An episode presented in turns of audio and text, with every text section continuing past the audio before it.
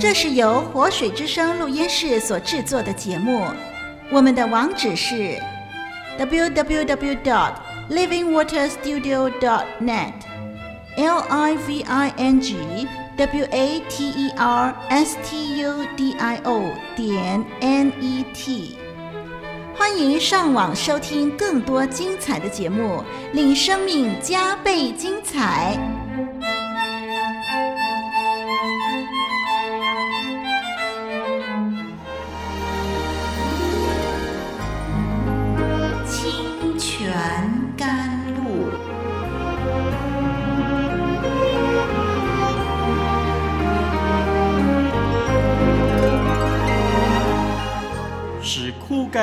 水之地得到滋润，叫郁闷无助之心得着安慰，令软弱疲乏之灵得以更新。欢迎同来之曲，清泉甘露。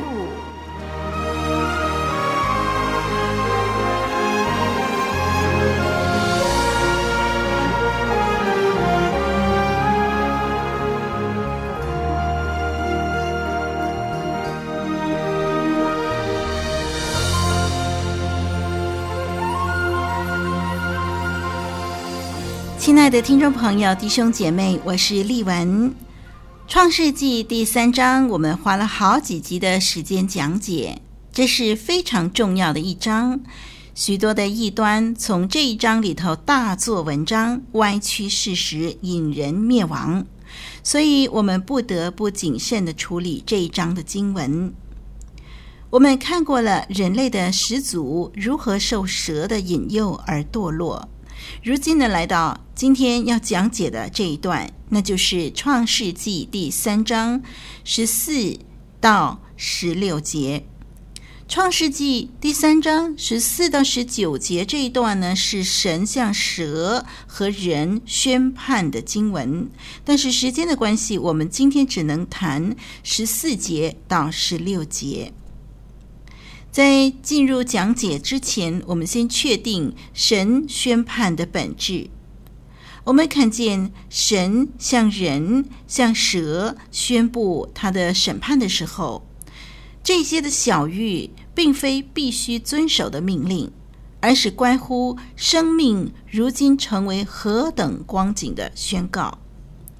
让我们再说一次，就是神在向人、向蛇宣布他的审判的时候，这一些的小玉其实不是必须遵守的命令，而是关乎生命如今成为何等光景的宣告。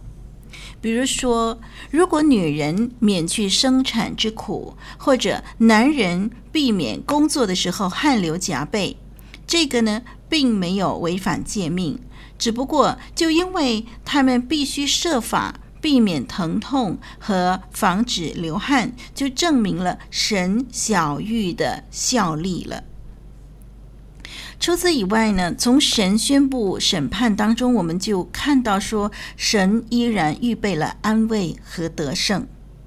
事实上，咒诅用在蛇的身上呢，我们看到神没有询问蛇，也没有为他预备安慰和得胜，没有给他任何机会去为自己的罪行来辩护。好，我们进入今天要讲解的经文，我们先看创世纪三章十四到十六节，让我们一块儿的翻开这段经文，先念一遍吧。创世纪三章十四。到十六节说，耶和华神对蛇说：“你既做了这事，就必受咒诅，比一切的牲畜、野兽更甚。你必用肚子行走，终身吃土。我又要叫你和女人彼此为仇，你的后裔和女人的后裔也彼此为仇。女人的后裔要伤你的头，你要伤她的脚跟。”又对女人说：“我必多多加增你怀胎的苦楚，你生产儿女必多受苦楚，你必恋慕你丈夫，你丈夫必管辖你。”我们先来看第十四节的“受咒诅”这三个字。第十四节说，神对蛇说：“你既做了这事，就必受咒诅，比一切的牲畜野兽更甚。”我们看见，对于蛇的咒诅呢，历代的解经家多半都同意说，这个咒诅是同时加在撒旦的势力和蛇的身上。从句子的结构是属于比较级。比较级，呃，神说你要受咒诅，比一切的牲畜野兽更甚，就显出呢，蛇比其他的动物要受到更多的咒诅。自从罪进入世界，一切受造物都在咒诅之下。不过，蛇因为参与罪行，就遭受更多的咒诅。我们还记得《创世记》第三章第一节那里提到呢，蛇比其他的动物更狡猾。如今我们看见蛇比其他的牲畜野兽受更多的咒诅，这些都是比较级的文字的结构。我们先认识咒诅的观念。咒诅的基本概念就是含有从祝福之地。被赶逐出去的意思，就是从祝福被赶出去，不再受祝福了。所有的受造物都因为罪的缘故，被拦阻于完美的丰盛和和谐之外。所有的受造物因为罪的缘故，已经不再完美丰盛，不再和谐。但是呢，蛇受到的惩罚是更重、更重的，比一切的牲畜野兽。更加严重。我们来看第十四节，神继续说：“你必用肚子行走，终身吃土。”神给蛇的咒诅是：蛇要用肚子行走，在泥土当中爬行的时候，以地上的泥土为它的食物。这里呢，显示蛇在这之前是用其他的方式来行走的。现在蛇改变了它走动的方式，表明它被贬低了。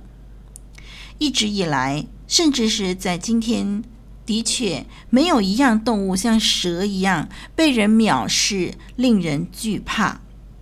你想，一想到蛇的时候，你的感觉是很舒服的吗？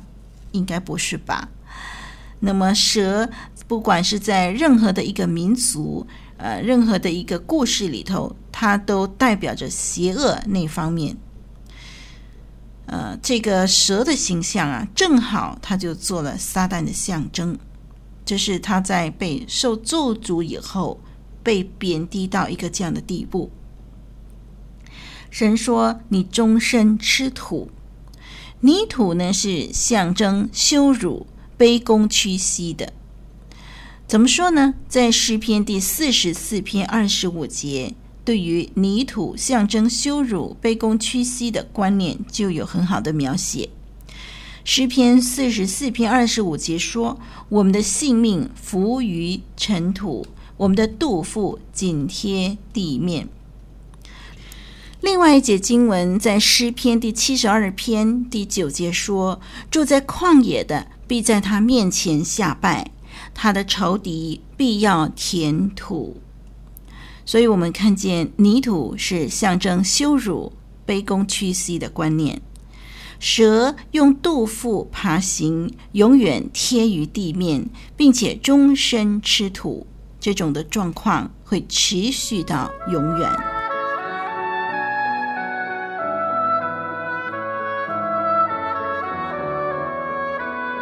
古老的故事。真实的历史，一部述说世界起源的书，《创世纪》，追源溯本，借古喻今。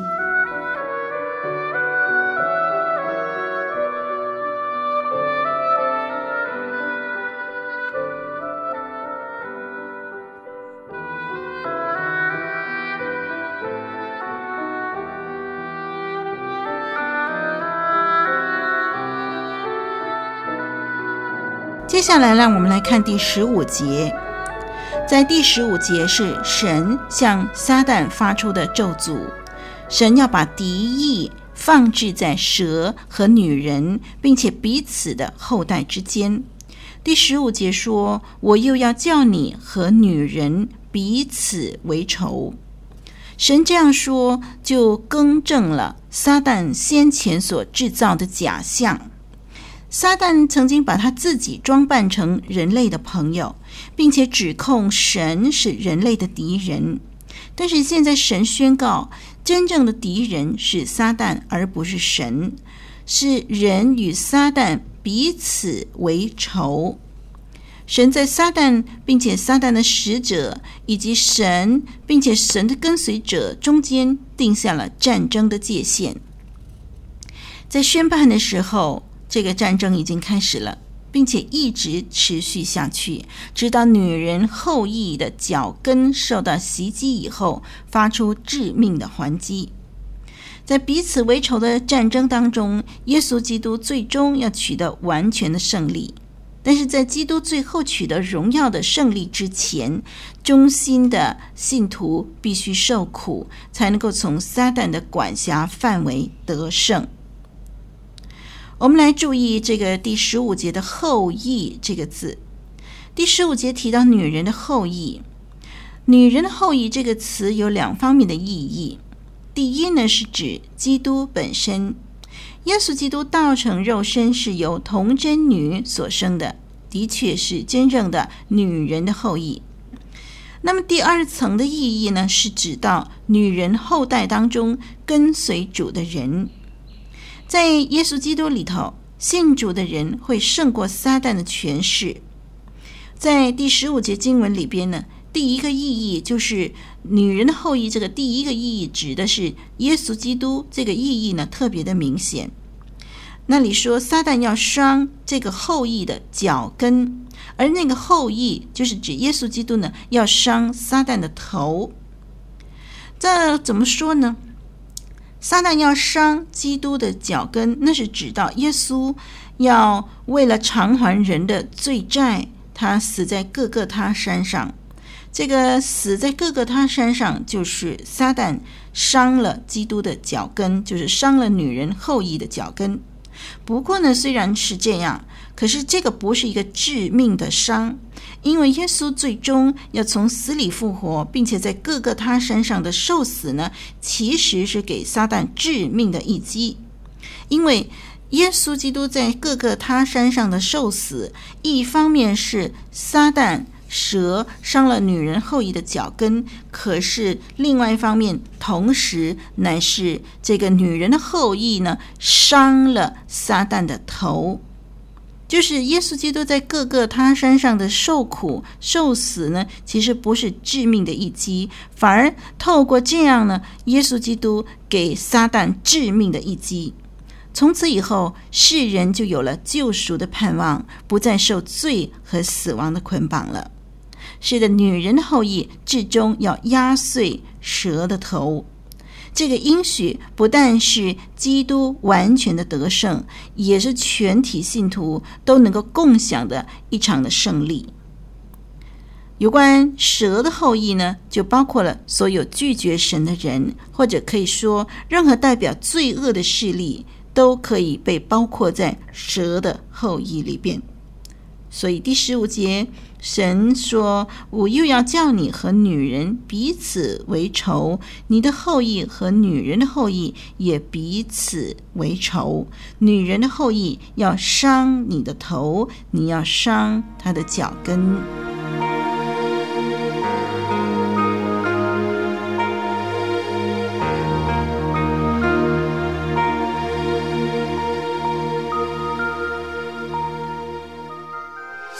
细聆听，切切思量，圣经恩言，生命真光。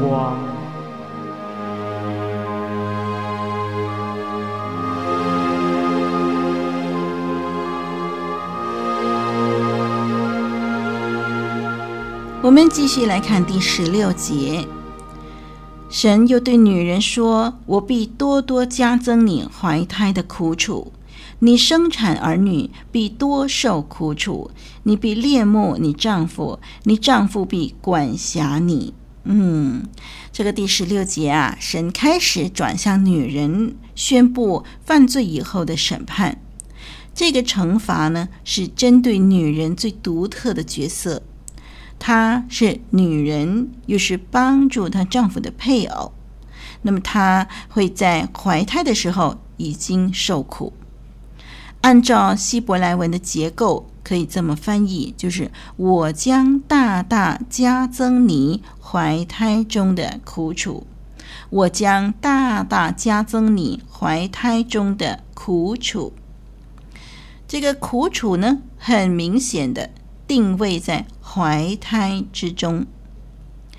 从女人怀孕初期的害喜情况，整个怀孕过程的不舒服，包括水肿、抽筋、情绪波动，随时有胎儿状况，一直到生产的时候的剧痛，产后还可能有许多的后遗症等等，真的是苦楚多多。我们还记不记得，在查考《创世纪》第一章的时候，我们说到生育、繁衍后代是祝福的记号。的确，人种继续延续呢，是恩典的记号。可是，也增加了许多的苦楚，因为人类犯了罪。因此，对于女人来说，女人今后世世代代要承受的是怀胎的苦楚。要怎么样呢？要在痛苦当中生产儿女。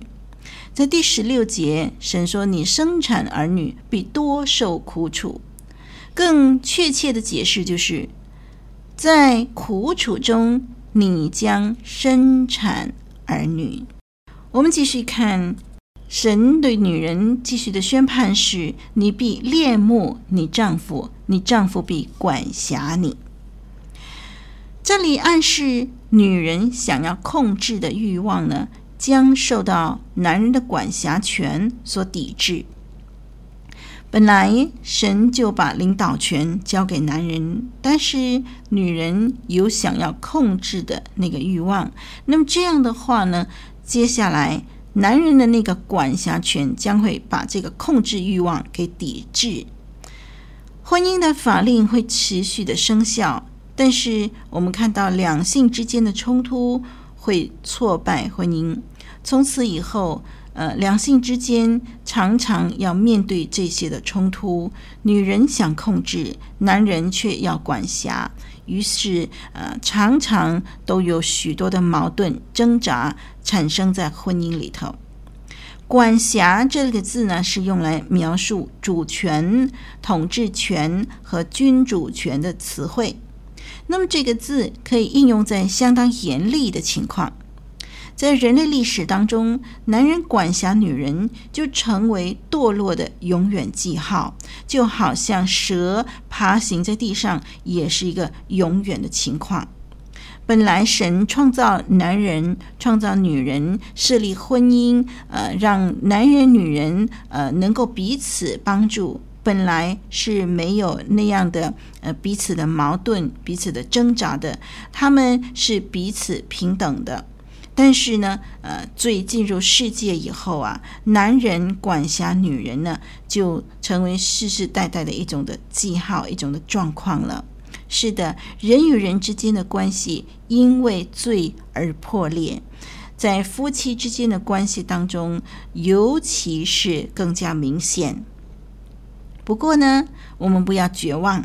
我们注意新约时代，耶稣基督的救恩、圣灵的新生命，已经将这样一个咒诅呢除掉了。嗯，是的，虽然呃这个婚姻里头充满了许多的无奈，可是，在基督里头，嗯、夫妻之间可以拥有一个更加和谐、更加亲爱的关系。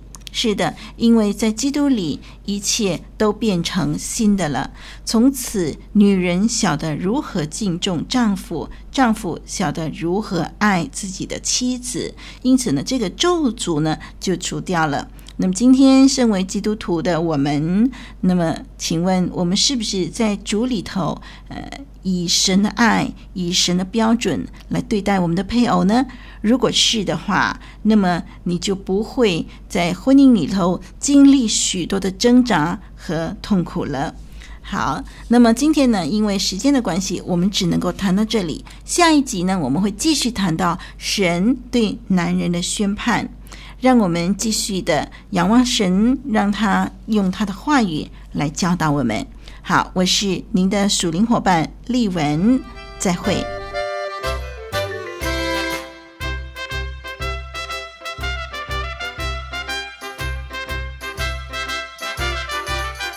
分享的快乐加倍的多，分担的重担格外的轻。活水之声。愿意与您分享快乐，分担重担。欢迎来信交流生活点滴、信仰难题以及人生道上一切的喜怒哀乐。我们的电邮地址是 t h u e k 二零零四 at yahoo dot com。